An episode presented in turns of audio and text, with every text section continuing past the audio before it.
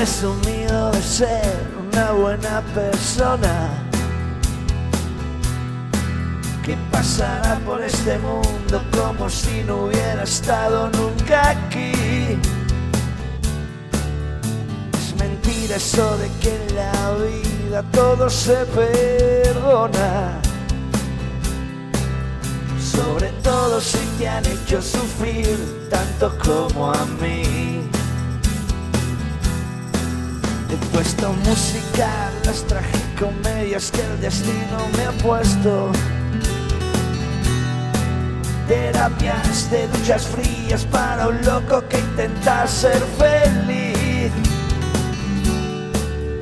Es verdad eso de que nadie me recordará cuando haya muerto. Sobre todo si te han hecho sonreír tampoco como a mí. No puedo dormir, maldito sea sin insomnio. Que me lleve el demonio a ver si ardo de una vez. No puedo dormir, me pudro bajo la tierra. Y en mi lengua se retuercen los sapos y las culebras. Has sabido retener a las mujeres que me han amado. Probablemente por no saber quererlas, sin quererlo una a una las perdí. Es mentira eso de mejor solo que mal acompañado. Sobre todo si te han dejado tan solo como a mí. No puedo dormir, maldito sea insomnio. Que me lleve el demonio a ver si ardo de una vez. No puedo dormir, me pudro bajo la tierra. Y en mi lengua se retuercen los sapos y las culebras. Ay.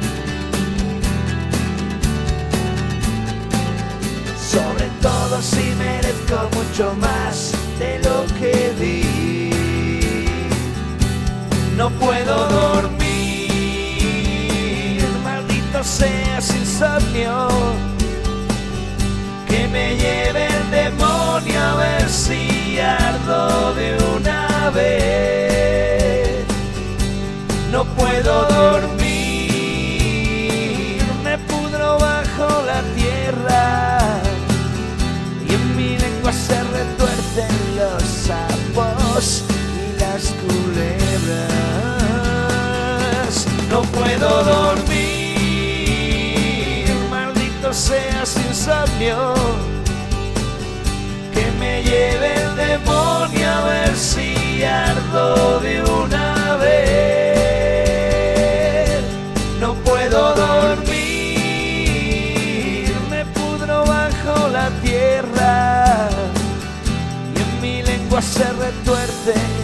los sapos y las culebras. sí.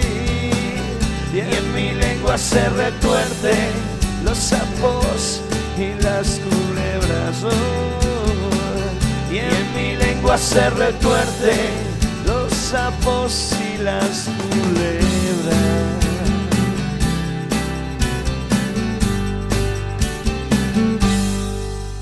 Bueno, y él se llama José. José, pero le dicen Jo. Y Jo tiene varios, varios significados en España. Eh, así que ahora vamos a estar hablando con él. Es un músico español, nacido en Granada. Bueno, nos vamos a, escuchar a él para que nos cuente un poco su historia, para decirnos dónde está en este momento.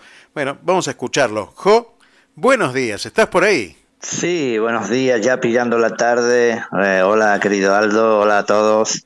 Sí, hablo desde la ciudad de Montevideo, en Uruguay. Pero qué bueno, qué bueno escucharte. Eh, la verdad que un gusto también eh, tenerte con nosotros por la Argentina. Sé que has estado por aquí, por la Argentina, durante, durante mucho tiempo. Y, y primero vamos a empezar por el principio, como todo tiene un inicio.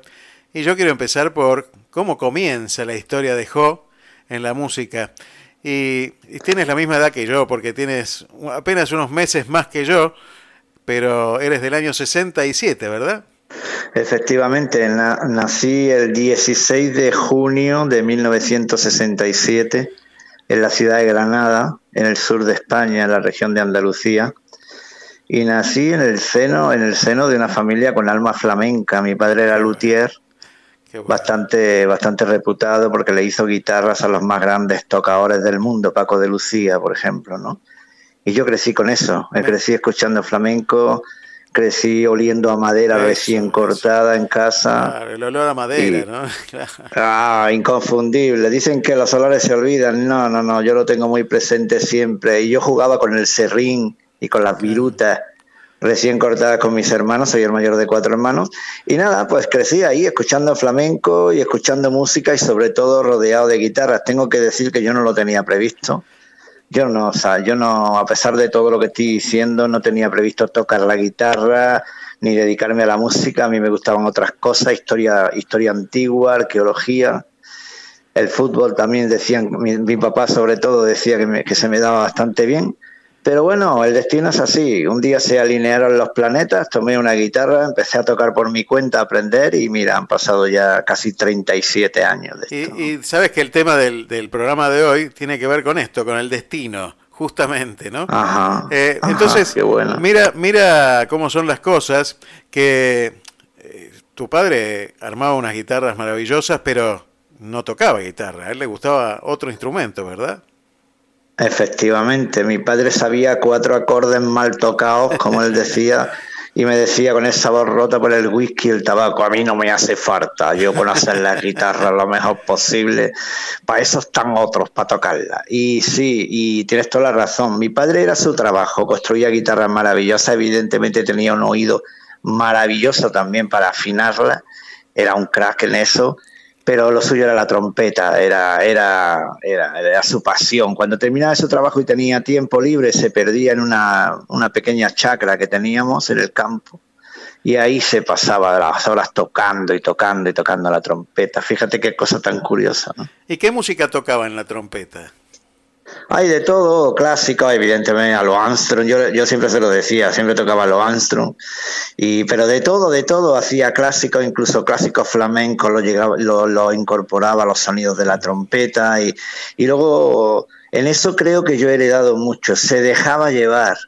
Tenía algo de compositor también que yo heredé, y se dejaba llevar, sacaba melodía y recuerdo que llegaba y decía, hoy me, ha salido esta, él no entendía, me explico, era de la vieja escuela, no tenía formación ni la quería, le daba igual, no sabía lo que era un do, ni un la, ni un fa, pero él tocaba y decía, hoy me ha salido esta melodía, me gusta mucho y ahí se tiraba, se tiraba, se tiraba las horas y los días, ¿no? Pero evidentemente, era, evidentemente un, feliz. un oído fantástico porque este, ser un luthier y afinar la guitarra solamente ya te da un, oído, tenés que tener un oído perfecto, ¿no? Y, yo pensaba en, esa, en esa juventud tuya, en la adolescencia, y tienes mi misma edad, y, tanto en la Argentina como en, en, España, en los 80 surgió un movimiento de rock muy importante, diferente, diferente en la Argentina y diferente en España, pero muy fuerte. La década del 80 fue eh, para nosotros fue una marca indeleble, ¿no? ¿Cómo te marcó a ti el rock en la década del 80? Bueno, la verdad es que fueron tiempos de liberación, no solo en el rock, sino en todos los sonidos, ¿no? Llegaba mucha música de cualquier lugar del mundo y de una forma paralela. Porque mucha gente piensa que una cosa fue la historia en España, otra en Argentina, otra en Chile, otra en Latinoamérica, eh, otra en Europa, y bueno, sí, cada uno con sus diferencias, pero la explosión fue eh, sobre todo para el habla hispana en la década de los 80 y 90, ¿no? Y bueno, pues yo simplemente eso, yo quería tener una, guitarra eléctrica. El día que se la pedí a mi papá, pues imagínate, me estuvo sin hablar, lo, maté, pero matado, lo rompí en, Claro, pues yo llegué y dije, papá, quiero una guitarra. Mi padre me miró para arriba abajo y me dijo, por fin ha llegado el día, hijo mío, elige la que tú quieras, fíjate. Yo no, pero yo no quiero una de las tuyas, yo quiero una guitarra eléctrica. Wow, lo llevaban los demonios, ¿sabes? Porque para él... Tú no sabes nada de música. No, pero sobre todo que, porque era de la vieja guardia y para él el rock era lo que para mucha gente sigue siendo hoy, esa música rara que hacen tipos raros con pelo largo. Y además él no entendía la guitarra eléctrica decía, ¿para qué? Si eso no suena. Digo, papá, esto es otra historia. Yo intentaba ahí convencerlo. Y mira, se tragó el sapo, se tragó el orgullo, comprendió lo más importante y un buen día a la hora de almorzar apareció con mi primera guitarra eléctrica y ahí fue donde ya me dijo, ahora sí, a ver qué eres capaz de hacer con ella y, y ya no la solté y sí, empecé en una banda de rockabilly, de country americano pero luego la vida me ha ido llevando por otros sonidos, pop comercial, melódica, romántica. En mi música hay un poquito de todo. Para mí la música es un estado de ánimo, por lo tanto se refleja mucho en mis canciones. ¿no? Totalmente. Uno cuando escucha tus temas musicales, creo que puede recorrer tu biografía casi literalmente. ¿Contás? Casi no, de, de, todas, todas, porque yo cuando hablo con mi hijo, tengo un hijo que como, que como un hijo de 23 años, que como dice mi ex mujer, quizás acertadamente, maldita sea, no tuve bastante con un músico y él el niño también, ¿sabes? Pues el niño ha heredado el gen del papá.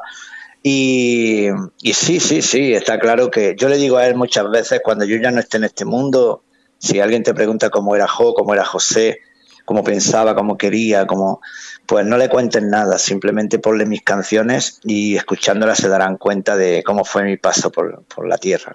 Y te hago una pregunta, tu hijo eh, me dices que hace música también, y entonces digo, a nosotros nos pasa, como les pasaba a nuestros padres cuando íbamos con el rock, nos pasa con el reggaetón, tal vez, ¿no? A mí me pasa muchas veces que es como una, un idioma distinto que no termino de entender, no me termina de convencer y, en algún punto me, siento un poco viejo. y digo, ¿qué, no, ¿qué me pasa que no puedo entender esta música, no puedo comprenderlo? ¿Será que estoy como aquellos que me decían a mí con el rock? Digo, ¿tu hijo qué música hace? Mi, mi hijo hace hip hop y rap.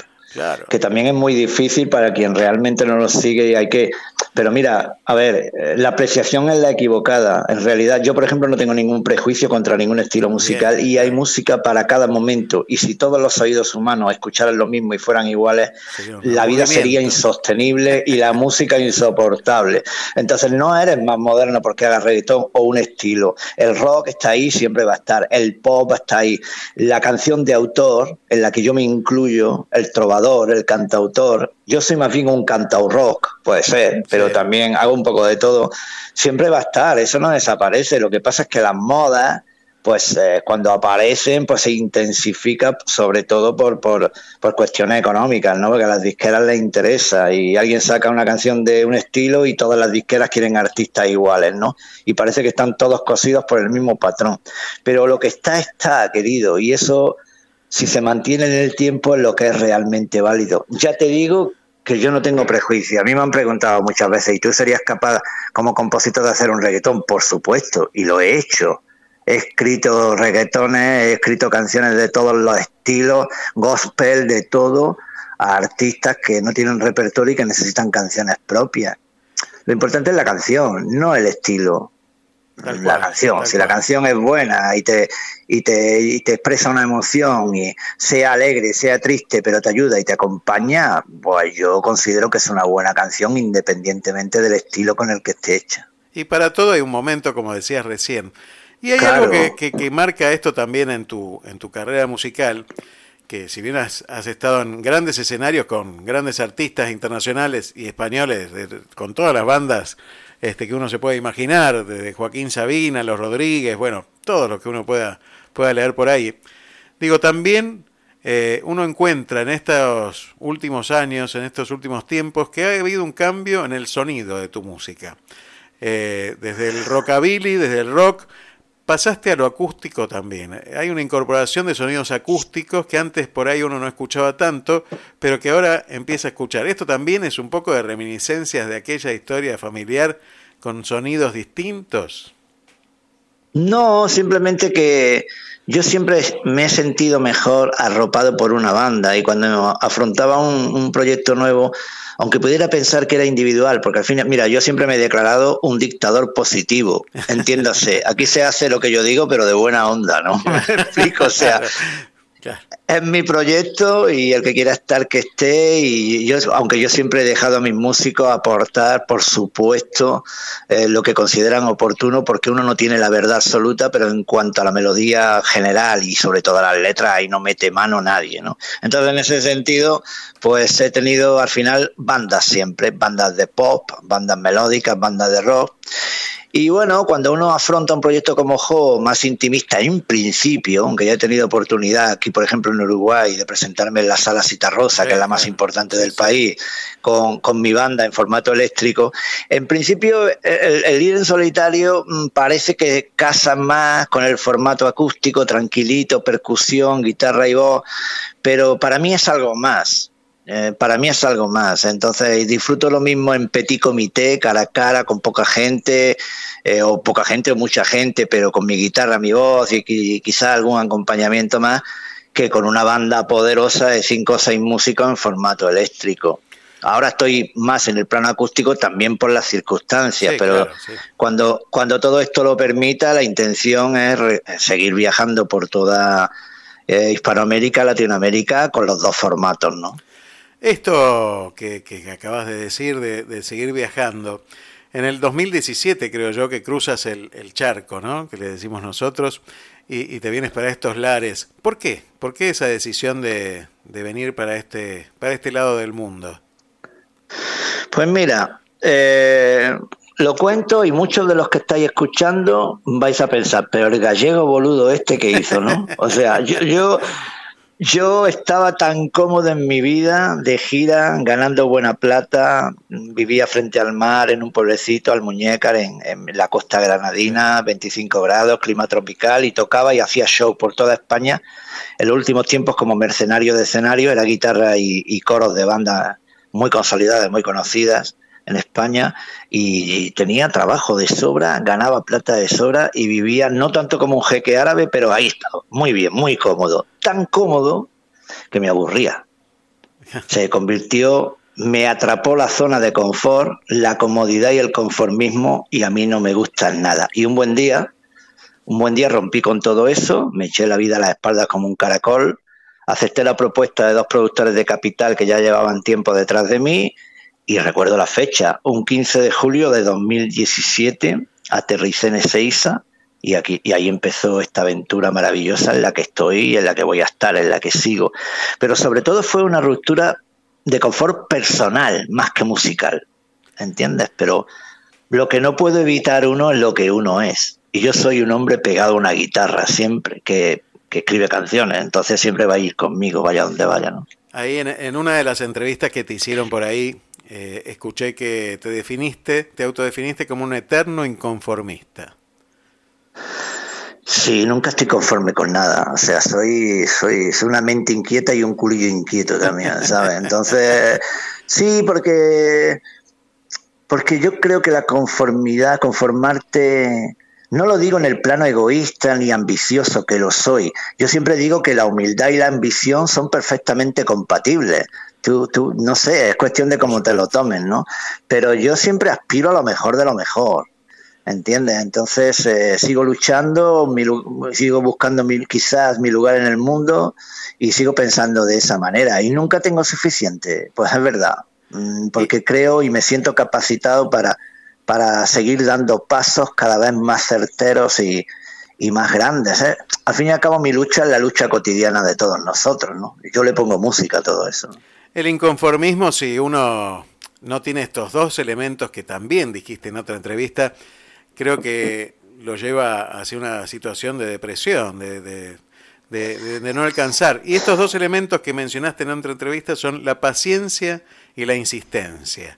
Me parece que, que tienes esos dos componentes también que hacen que pueda seguir siendo, este, no estando conforme con lo que uno va, va adquiriendo, pero sí tenerse paciencia, ¿no? Digo, a veces nos pasa a, nosotros que no nos tenemos mucha paciencia. Tenemos mucha paciencia con otros, pero con nosotros mismos no.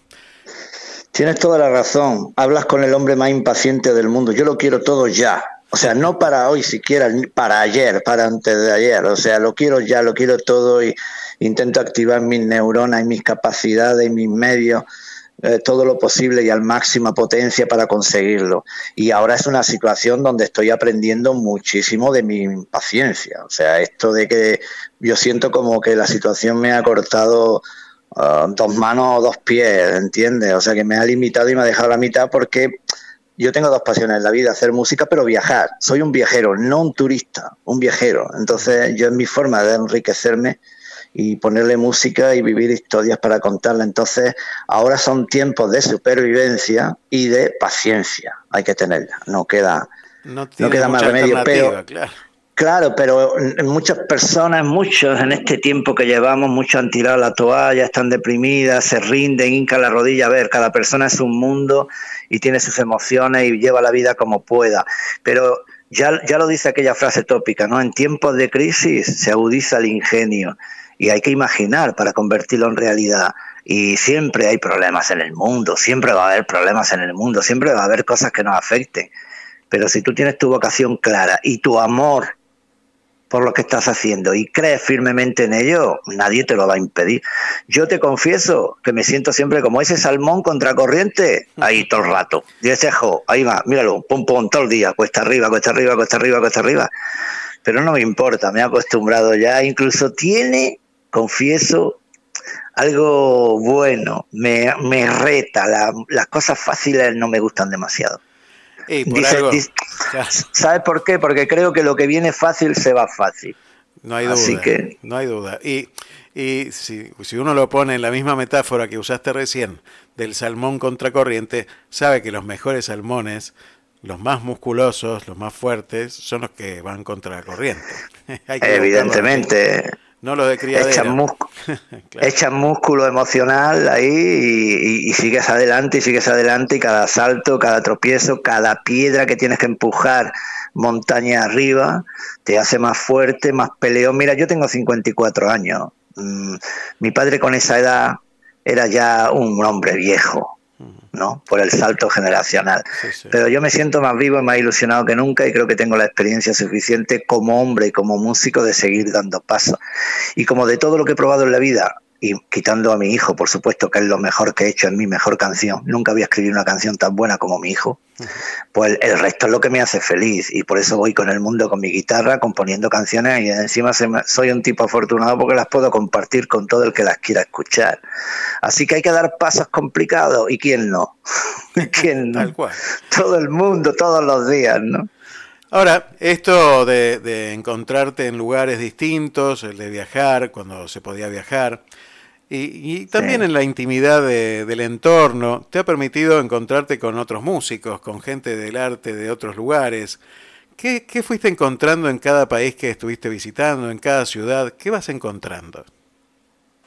Pues variedad, porque cuando te venden Latinoamérica en España, y que me perdonen los españoles que me estén escuchando, pero yo me meto en el saco de esa ignorancia mm, del otro lado del mundo, de mi país sobre Latinoamérica, pues que solo pensamos que solo hay folclore, que solo hay, con todo mi respeto al folclore, que lo amo en cualquier lugar y de cualquier manera, pero que no hay otras cosas, pues te das cuenta de que no, que todos los países hay la misma riqueza musical y cultural que pueda tener, que podamos tener los españoles, los italianos. Ya no meto más porque los demás no tienen nada que ver ni por historia ni por sangre, seguramente, ¿no? Pero el eje italo, italo hispano, argentino, por ejemplo, en vuestro caso, está ahí, es fantástico y forma parte de nuestra historia. Y eso se refleja en la cultura y en la música. Yo estoy conociendo de todo igual, no, no, en ese sentido me siento uno más, nunca me he sentido un extranjero, escucho cosas y veo que hay de todo, que hay folclore, que hay pop, que hay rock, que hay moda,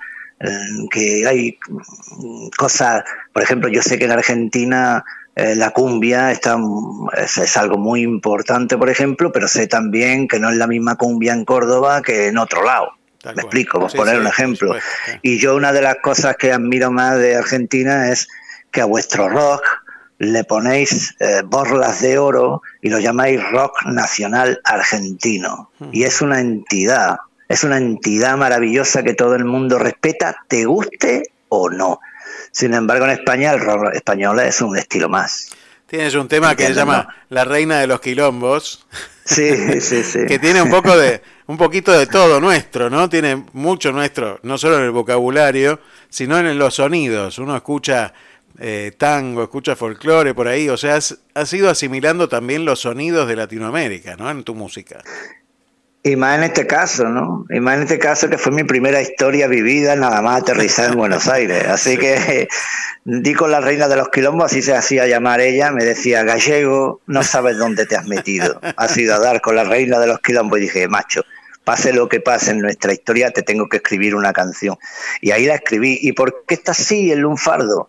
Pues porque fue lo que yo aprendí escuchándola. Y como decía antes, yo me siento muy orgulloso de mi español, de mi zona, de mi, pero por encima de todo soy un ciudadano del mundo y un ser humano al que le gusta enriquecerse y incorporar todo aquello que crea que me viene bien. Y yo pues adopto expresiones, formas de hablar. Mira, te voy a contar otra cosa. Cuando hablo con mi hijo, siempre que hablo me dice, cada día te entiendo menos, porque se te están pegando todos los acentos de, Digo, pues sí que eso es fantástico. O sea, a mí me parece algo maravilloso. Y esa canción narra además una historia, una bella tragicomedia que tuve la oportunidad de vivir nada más aterrizar en ese mes de julio de 2017 y que merecía una canción que tuviera toda la personalidad de la protagonista, una bella albiceleste de la ciudad de Moreno. qué, bueno que yo invito a la gente a buscarlo y a escucharla. Bueno, lo van a escuchar aquí cuando termina, cuando termina esta entrevista. Así que este, quédense, presten atención a la letra y, bueno, un pedacito de tu historia.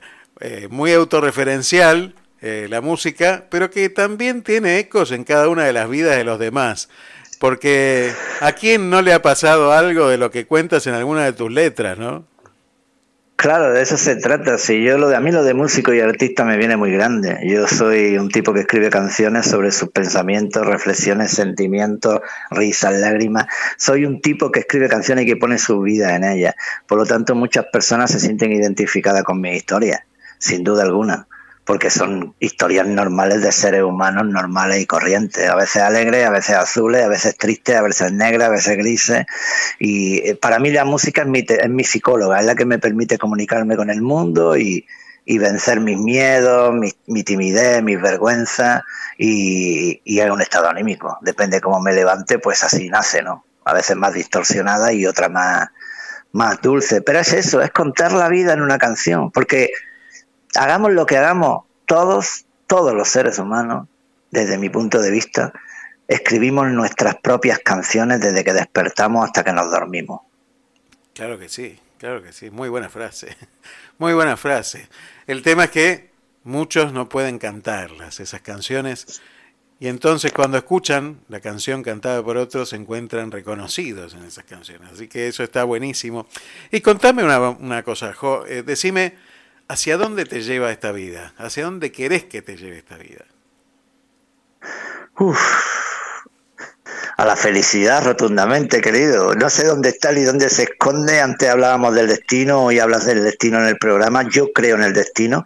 Creo que mi destino está escrito. En, lo que pasa es que no sé en qué estrella perdida, en no sé qué galaxia, cuántos años luz. Debe estar muy lejos porque es que no acierto a encontrarlo todavía o tenerlo claro. Pero creo en las líneas de la mano y creo en esas cosas, aunque también creo que la vida nos va poniendo señales por delante y hay que estar muy pendiente. Yo creo que el secreto está en estar pendiente y no dejar que se escapen algunas de esas señales porque probablemente nos estemos perdiendo algo bueno. Por eso yo un día, dentro de mi comodidad, tirado en el sofá de mi casa, comiendo sandía y viendo un documental de National Geographic, dije, carajo, voy a dar el salto de fe, saqué el boleto y me planté en vuestro maravilloso lado del mundo que ya es el mío. Ese es el destino. Y eso es lo que voy a seguir haciendo. No, no tengo previsto regresar a España. Quiero seguir adelante, otear el horizonte. Estoy preparando gira en México. Va a ser el primer país al que voy a visitar cuando todo se normalice un poco más. Y por supuesto volver a Argentina, seguir recorriéndola, disfrutándola, explorándola y a todos los países que pueda.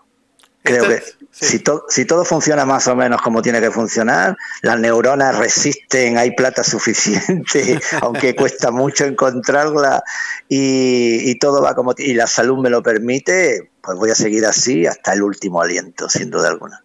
Bueno, la plata cuesta mucho encontrarla, pero alguien la tiene. ¿eh?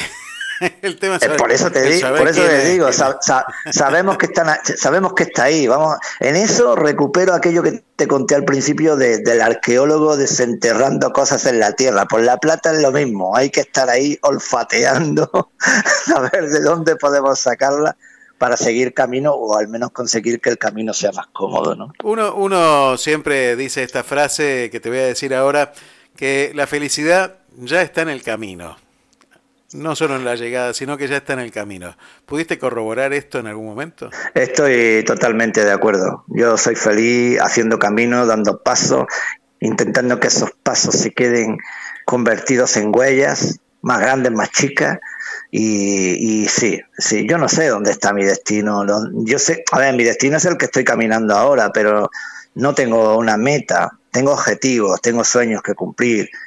Por supuesto que siendo honesto brutalmente, me gusta la fama y la fortuna como cualquiera, sobre todo porque me permitiría dormir más tranquilo por la noche y no preocuparme de qué puedo comprar en el supermercado, básicamente, siendo honesto, ¿no?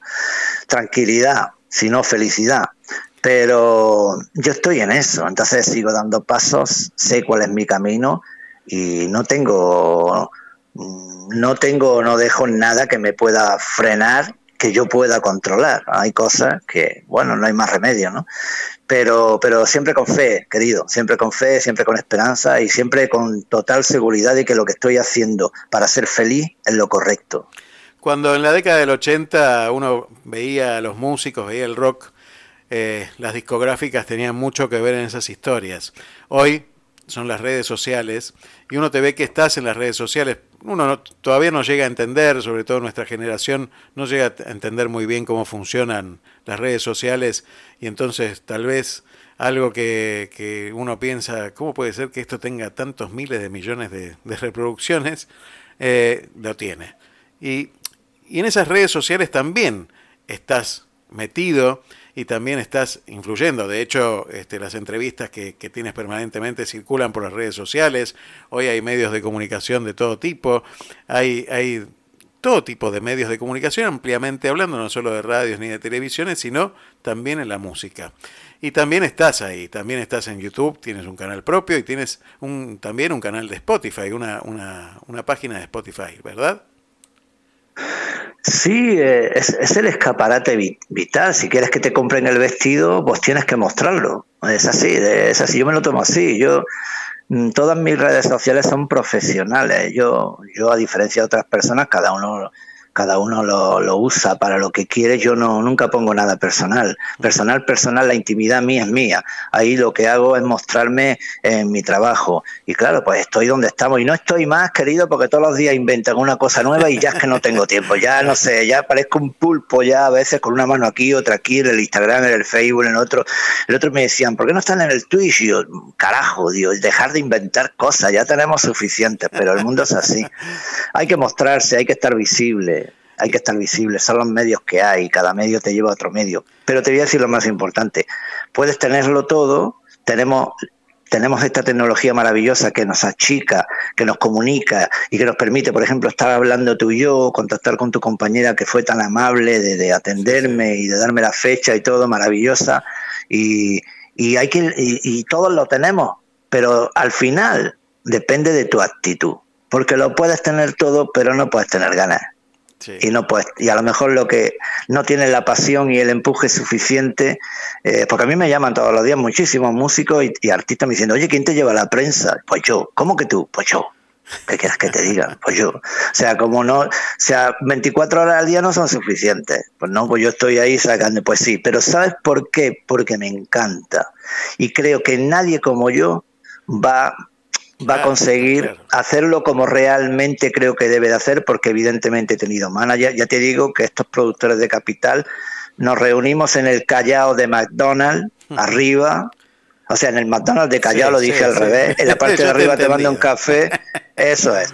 Y, nos tomamos un café y lo que duró un café o escuchando su propuesta le dije, estáis despedidos. Pero bueno, ya que estás aquí, pues ahí voy. Yo el no siempre lo tengo, lo doy por hecho. Por lo tanto, no tengo nada que perder y me declaro un grandísimo tocapuertas. Yo no espero, volvemos al destino, yo no espero que ocurran las cosas, las provoco. Hola, soy el músico español Jo, tengo un puñadito de canciones, estoy en este lado del mundo, eh, a ver si tenéis tiempo para escucharla y si hay posible hacer una entrevista. Yo creo que esperar es un error, querido. Y yo, pues, ahí volvemos a lo de antes, como verás, todo está entrelazado. No tengo paciencia para eso. ahí, ahí vamos a aplicar la antipaciencia total y la impaciencia totalmente, porque yo no tengo paciencia a esperar a que suene el celular o que me pongan un messenger, lo provoco yo. Y bueno, pues creo que, que me va muy bien, estoy muy contento por la recepción de los medios de comunicación y muy agradecido, por supuesto. Hijo, yo te pregunto algo que le pregunto a casi todos los músicos, es, ¿qué puedo encontrar en una playlist tuya? O sea, ¿qué escucha Jo? ¿Qué música escucha? Uy, lo que escucho, bueno, Mm, me cuesta mucho desconectar de mi propia música. Hace muchos años que no lo hago, de verdad. ¿eh? Parece lo que oigo lo escucho de pasada. Voy en medio, lo escucho de fondo. Hay un compañero de un grupo que me dice, mira, esta canción es nueva, la escucho también. Interactuamos en ese sentido, ¿no? Mi gran banda, mi banda de ley, mi, banda en la que, a que amo y amaré siempre es la Electric Light Orchestra, la ELO, la banda del grandísimo Jeff Lynne, es mi banda. Esa es la banda cuando... ¿Dónde está Jo que se perdió? Nadie sabe nada de él. Pues probablemente esté en una playa o en un chiringuito bebiendo cerveza y con la Elo de fondo, eso está claro. Pero, pero por lo demás, eh, todo es cuestión de, lo mismo, dedicar el máximo de tiempo posible a seguir haciendo música e intentar encontrar más pasos que dar en ese camino. Bueno, Jo, yo dejo abierta la invitación cuando esto se abra y cuando se termine esta pandemia o esto, por lo menos que liberen un poquito más las barreras que te cruces el charquito, que existe ese río de la Plata, que te vuelvas para Argentina y que te vengas para la costa atlántica. Y bueno, ya te invitaré a beber una cerveza aquí mirando el mar y escuchando la Elo. Querido, ¿cómo me has puesto los dientes largos, carajo? Ya te quiero estar ahí ya.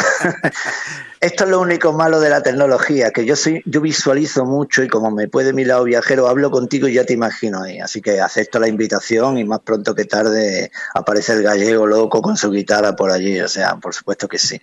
Me vas a permitir que agradezca a Radio Puente en Mar del Plata, a Radioactiva FM 91.9 en Miramar y a todos tus seguidores en tu programa Te Seguiré, que te siguen tan, tantos y tan maravillosamente bien lo amables que habéis sido conmigo, tu compañera, productora. Y, nada, eh, tenéis un amigo para cuando queráis. Bueno, Jo, muchísimas gracias por esta hermosa charla y cuando quieras, por supuesto que tu música va a estar circulando en Radio Puente, así que cuando quieras puedes, puedes contar con nosotros nuevamente. Un gran abrazo. Muchísimas gracias. Abrazo.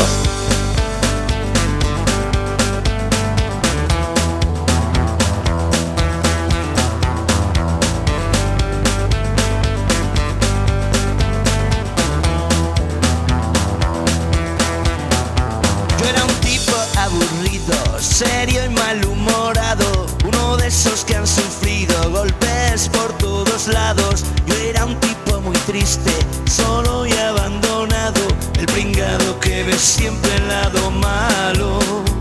Yo era un tipo callado, quemado y fracasado, uno de tantos que avanzaba, pero siempre ha.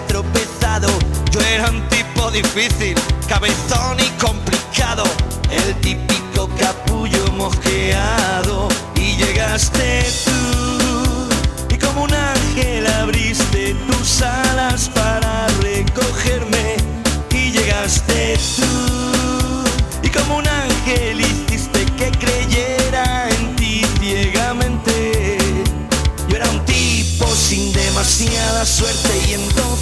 llegaste tú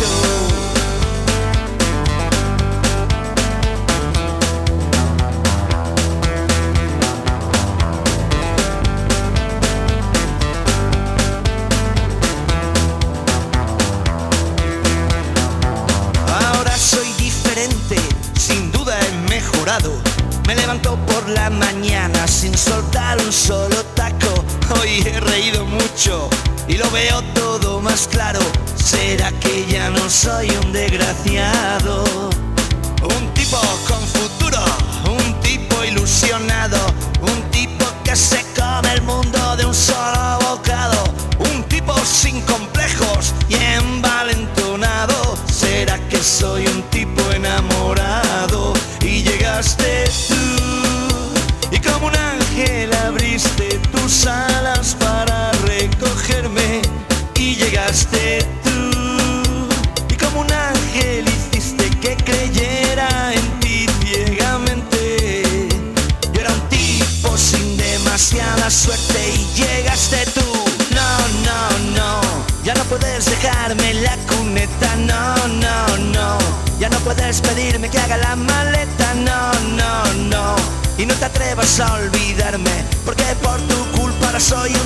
más cariñoso y más amable. No, no, no, ya no puedes dejarme la estacada. No, no, no, ya no puedes pensar que ya no valgo